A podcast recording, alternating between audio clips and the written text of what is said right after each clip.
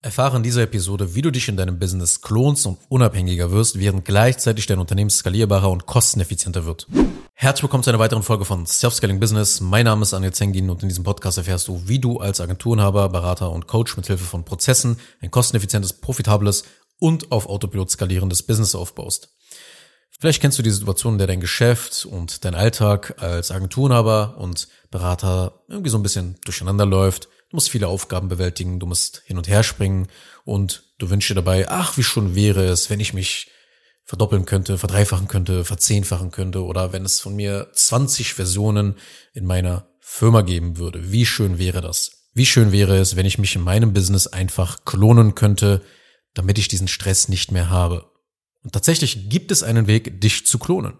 Ich weiß, ich weiß, das klingt jetzt so ein bisschen nach Science Fiction, aber natürlich habe ich keine Ahnung davon, wie du deinen Körper vervielfältigst und eins zu eins kopierst. Aber was ich weiß und was ich heute mit dir in dieser Episode besprechen will, ist die Idee und der Ansatz, deine Arbeitskraft in deinem Business zu klonen und dich auf diese Art und Weise zu vervielfältigen. Weil dann wirst du nicht nur ein Business haben, das unabhängiger von dir funktioniert, sondern insbesondere auch besser ohne dich funktioniert. All diese Werkzeuge, die wir jetzt besprechen, haben gewisse Vor- und Nachteile, die wir uns ansehen werden. Und die muss klar sein, wir müssen diese Werkzeuge, die ich jetzt gleich erklären werde, kombinieren und erst dann bist du in der Lage, dich zu klonen und du wirst auch am Ende der Episode, wenn wir das Ganze zusammentragen, damit du verstehst, worauf es dann wirklich ankommt, wenn man sich in seiner Firma klonen will und also dass du dich einfach als Inhaber und Geschäftsführer aus dem Tagesgeschäft zurückziehen kannst. Also fangen wir mal mit der ersten Sache an. Mit dem offensichtlichsten. Und das sind Mitarbeiter. Mitarbeiter sind der offensichtlichste und der klassischste Ansatz, wenn man seine Arbeitskraft vervielfältigen will. Wenn du einen Mitarbeiter einstellst, dann zahlst du in der Regel ein Gehalt und du kaufst dir somit seine Arbeitskraft ein. Somit ist das wohl ja der klassischste aller Möglichkeiten, sich selber zu klonen. Einfach jemanden einstellen und ihm manuell beibringen, was man selber drauf hat und was man kann. Mitarbeiter sind wirklich ein sehr, sehr hilfreiches Instrument, ein Werkzeug, um deine Arbeitsbelastung drastisch zu reduzieren und dadurch dein Unternehmen zu skalieren. Denn du hast Vorteile, dass du eben diese Aufgaben an die Person halt delegieren kannst. Du kannst die Aufgabe, auf die du keinen Bock hast oder die nicht deiner Zeit sozusagen würdig ist, kannst du einen einem Mitarbeiter geben und dadurch Arbeitskraft einsparen und deine eigene Arbeitskraft dann woanders investieren. Dadurch kann dein Unternehmen schneller wachsen. Du kannst die Aufgabenlast besser stemmen, weil du halt ne, die Aufgaben an eine Person halt übergibst. Ist eindeutig, ist und sehr, sehr klar, was Mitarbeiter eben für eine Funktion halt haben. Und wenn du halt immer mehr Mitarbeiter hast, stellst du halt explizit nochmal Mitarbeiter ein als Führungskräfte, die dann die anderen Mitarbeiter halt führen, ja, und, und so weiter und so fort. Äh, ähnlich wie im Militär, dass es immer mehr dann Führungsränge gibt und sowas alles. Aber es gibt natürlich auch viele Nachteile beziehungsweise Herausforderungen, wenn man sich auf diese Art und Weise klonen will.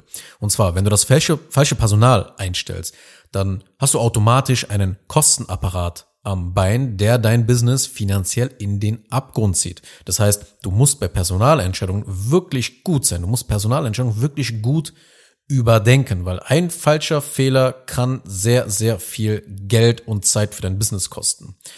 Und auch wenn du die richtigen Leute ins Team holst, läuft noch lange, noch lange nicht alles von alleine. Also häufig höre ich bei einigen Selbstständigen immer, ja, ich stelle jetzt hier ein, zwei Mitarbeiter ein und dann denken sie halt immer, dass das so einfach ist, dann sofort alle Aufgaben los zu sein. Aber jeder, der schon mal Mitarbeiter eingestellt hat, weiß, dass Mitarbeiter natürlich erstmal Aufgaben brauchen und diese Aufgaben und das Ganze drumherum muss effektiv gemanagt werden und es muss sichergestellt werden, dass die Arbeit korrekt ausgeführt wird. Und gerade, gerade die Übergabe von Aufgaben ist nicht einfach. Weil am Anfang kann niemand wissen, wie eine Aufgabe korrekt und richtig ausgeführt wird nach deinen Vorstellungen. Du musst also viel erklären, du musst viel einarbeiten. Das bedeutet, dass du neben, neben dem Geld, dass du also dem Gehalt, was du deinem Mitarbeiter auszahlst, auch viel Zeit investieren musst, um dich zu klonen. Ja, also Geld und Zeit, ein hoher Invest von beiden Ressourcen ist hier notwendig. Und viele Inhaber schaffen es nie, über diese Hürde hinauszukommen und agieren trotz Mitarbeiter immer noch wie Selbstständige. Sie machen alles selber, sie kümmern sich um alles weil sie nur noch diese Micromanagement-Aufgaben der Mitarbeiter übernehmen müssen, aus denen sie sich nicht befreien können. Weil die Mitarbeiter finden immer dann den Weg zu dir, um ihre Aufgaben und ihre Probleme mit dir zu besprechen. Das bedeutet, Aufgaben an andere Mitarbeiter zu übergeben, ist zwar ein sehr intelligenter Weg, um irgendwann mehr Zeit und Geld zu haben, also sich zu klonen, allerdings gilt das nur, wenn du die anderen Dinge, die wir im Folgenden besprechen, berücksichtigst. Also ich will nicht sagen, dass man keine Mitarbeiter einstellen sollte, aber Mitarbeiter sind wirklich essentiell, können aber dein Wachstum und ich sag mal diesen Klonungsprozess, den können die bremsen, wenn man eben nicht diese anderen Optionen beachtet, um, umsetzt. Und kommen wir mal zum zweiten Punkt. Das sind Automatisierungen. Eine weitere Möglichkeit, dich zu klonen, besteht eben darin, Automatisierungssysteme einzusetzen die Aufgaben automatisch ausführen. Und dies kann insbesondere für wiederholende Aufgaben sehr hilfreich sein. Okay, weil diese Automatisierungssysteme haben halt einfach den Vorteil, dass sie ja viel Zeit dir sparen, die Arbeitsbelastung reduzieren, ohne eigentlich äh, menschliche Arbeitskraft halt einsetzen zu müssen. Und das Ganze ist sehr kosteneffizient, ja, und ist auch sehr präzise, weil einmal, wenn du einmal so ein Automatisierungssystem richtig einstellst, wenn du immer sagst, okay, wenn das passiert, dann mach das, dann läuft das eigentlich immer, ohne Probleme. Ja, es sei denn, es gibt mal hier und da ein Update bei einer Software, okay, aber im Großen und Ganzen läuft das Ding dann ohne Einschränkungen. Okay, und der Vorteil ist eben, dass äh, das wirklich alles sehr genau erledigt wird, dass du da gar nicht nochmal reingehen musst in die wiederholende, repetitive Aufgabe, wenn das Ganze einmal eingerichtet ist.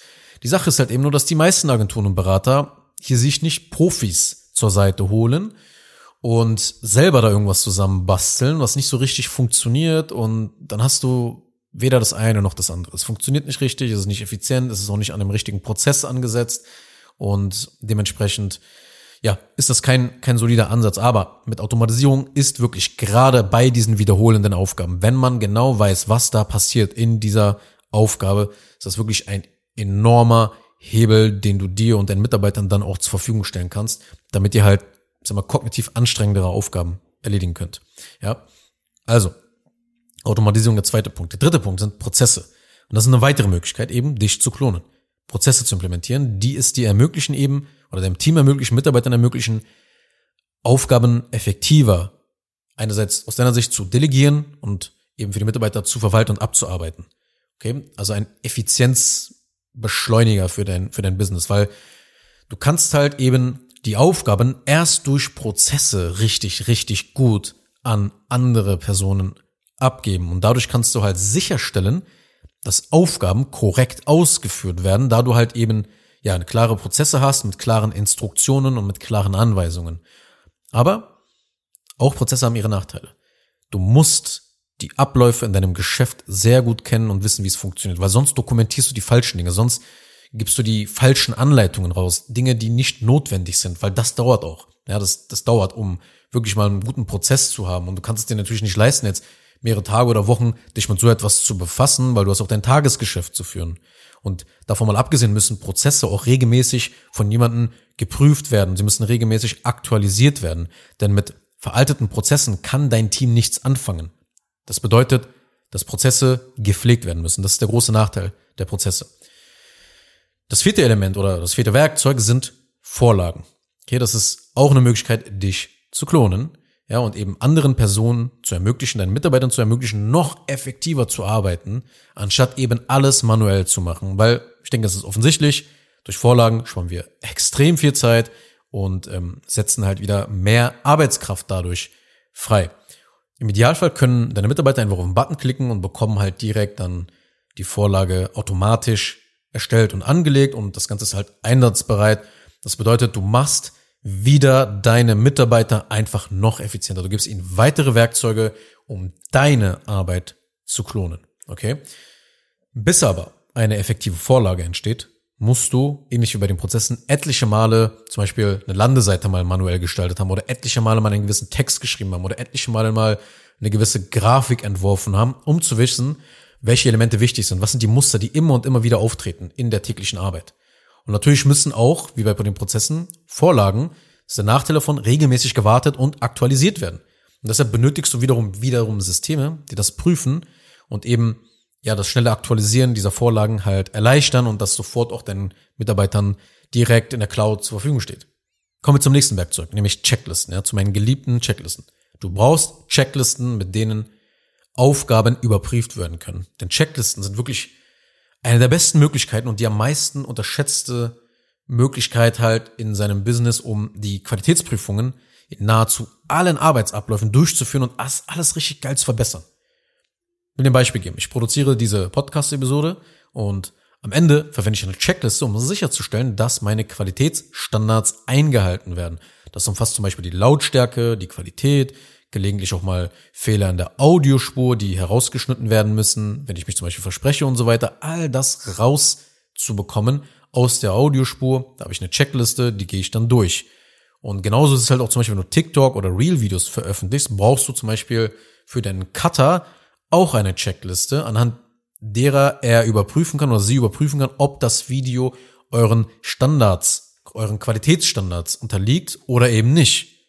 Ja, man muss sich dabei halt einfach vorstellen, als würde man wie so in der Lebensmittelindustrie eine Checkliste nutzen, um die Qualität der Produkte zu prüfen, um einfach sicherzustellen, dass jeder Prozessschritt eingehalten wird, dass, dass, äh, dass das irgendwie nicht vergiftet ist oder so, dass man es halt verzehren kann. Ja, oder als würdest du als Flugzeugtechniker anhand einer Checkliste alles im Flugzeug von außen prüfen, bevor man grünes Licht gibt für den nächsten Mitarbeiter. Ja, also Checklisten sind sehr, sehr gut, wenn es um Übergabe von Aufgaben geht. Und durch eben dieses einfache Abarbeiten der Checkliste kann man wirklich viel Denkarbeit sparen und diese mentale Energie wieder in andere, kreativere und schwierige Aufgaben investieren. Das heißt, du erhöhst die Standards und die Qualität jeglicher Arbeitsergebnisse in deinem Workflow und du sparst halt viel sozusagen mentale Kapazitäten, kannst dich halt sozusagen wieder in anderen Bereichen reproduzieren. Und letzten Endes wirst du bessere Podcasts haben, bessere Videos haben, bessere Beiträge schreiben, bessere Leads gewinnen, bessere Kunden haben, bessere Ergebnisse im Fulfillment erzielen.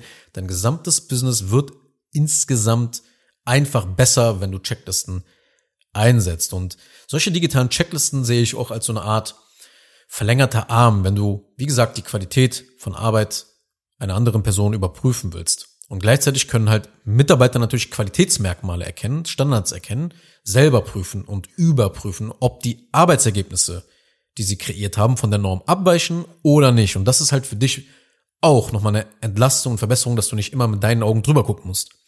Die einzige Sache ist halt eben nur, dass du auf den, bei den Checklisten darauf achten solltest, dass sie wirklich einfach formuliert sind, dass sie auf das Wesentliche reduziert sind und dass man einfach schnell mit ihnen arbeiten kann. Das ist das Wichtige an den Checklisten. Kommen wir zum sechsten Punkt. Skripte. Schau mal, wenn du bereits erfolgreiche Worte verwendest, die verkaufen, dann müssen sie in ein Skript oder ein Leitfaden eingebaut werden, der so wirklich aufgebaut ist, dass jemand anderes den gleichen Gesprächsverlauf sehr leicht replizieren kann. Und das musst du in den Kopf immer. Du kannst durch Skripte das Gesagte immer wieder replizieren, immer wieder klonen. Weil man denkt ja oft, dass man ein Gespräch nicht exakt eins zu eins reproduzieren kann.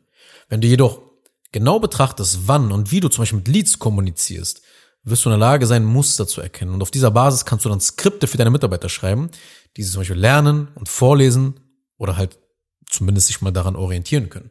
Und so wissen sie halt immer, was sie wann sagen müssen, ohne dass du es noch einmal ihnen sagen musst, weil sie im Skript festgehalten sind. Das heißt, durch einen Leitfaden macht eben das Gesagte in der Vergangenheit für die Zukunft replizierbar. Kannst also die Gespräche klonen. Also jetzt hast du die gängigsten Möglichkeiten kennengelernt. Gibt noch ein paar weitere, aber ich wollte dir erstmal die wichtigsten zeigen. Und ähm, genau diese Dinge helfen dir halt deine Arbeitskraft zu replizieren. Musst aber natürlich auch wissen, in welchem Bereich deines Geschäftes du beginnen solltest, dich zu klonen. Und ich sehe sehr oft, dass zum Beispiel Agenturenhaber, Berater einfach schnell in den Vertrieb gehen, schnell den Vertrieb abgeben wollen, schnell externe Vertriebler einstellen, weil sie einfach keine Lust auf Verkaufen haben. Aber das ist wirklich ein Fehler. Ich würde mich aus dem Vertrieb nur zurückziehen, wenn wirklich alles bis in die letzte Zelle systematisiert und bereits hundertfach getestet wurde. Nur dann.